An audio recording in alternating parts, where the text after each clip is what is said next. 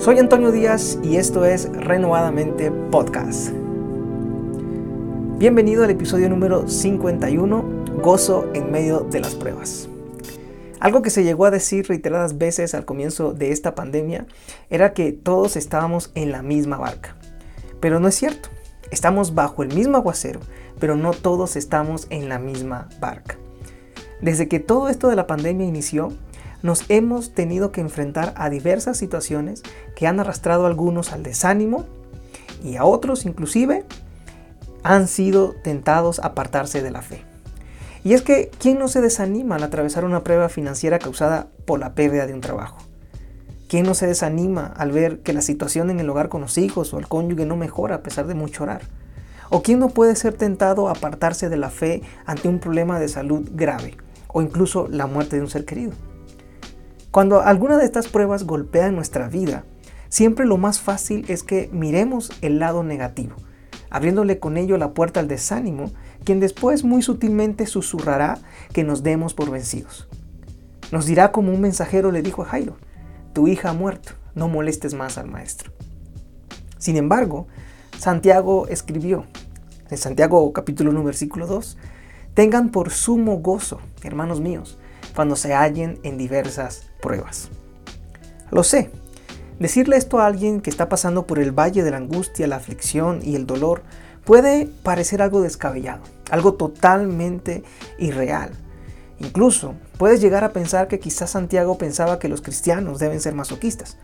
Pero no, él no está diciendo que debemos disfrutar de la desgracia. Santiago conocía muy bien los acontecimientos que les estaban sucediendo a sus destinatarios y los veía como una prueba para la fe de ellos. Él sabía que lo que estaba a prueba no era otra cosa que su fe. Es por ello que cuando Santiago hace referencia a tener gozo, no lo hace para dar a entender que el dolor en sí mismo genere dicho gozo, sino todo lo contrario. Son los resultados de las pruebas las que nos llevan a experimentar gozo en nuestra vida. Pasar por diversas pruebas nos llevan a experimentar lecciones valiosas, las cuales fortalecen nuestro carácter y nos llevan a tener mayor crecimiento espiritual. Por eso Pablo decía que se gozaba en las tribulaciones. Cada una de sus pruebas él la tomaba como algo que podía superar porque sabía por qué las estaba atravesando. Por eso su fe no desfallecía. Esto es algo que también debemos hacer nosotros. Busca ver esa prueba que hoy estás enfrentando como algo que lograrás superar.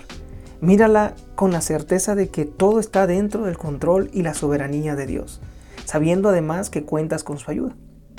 Jesús puede entender perfectamente el dolor que estás atravesando. Él también soportó dolor. ¿Cómo lo soportó? Poniendo su mirada en la victoria que tendría sobre la muerte cuando resucitara y se sentara a la diestra del Padre. Pon tu mirada en Él pues ya sabes que la prueba de tu fe produce constancia y la constancia debe llevar a feliz término la obra, para que seas perfecto e íntegro sin que te falte nada. Gracias por llegar hasta el final de este episodio. Espero que haya sido de mucha bendición para tu vida y que el Señor haya hablado el día de hoy. Si ha sido así, no olvides compartirlo con otros y de dejar algún comentario en nuestras redes sociales, en Facebook o Instagram. Yo soy Antonio Díaz, hasta un próximo episodio.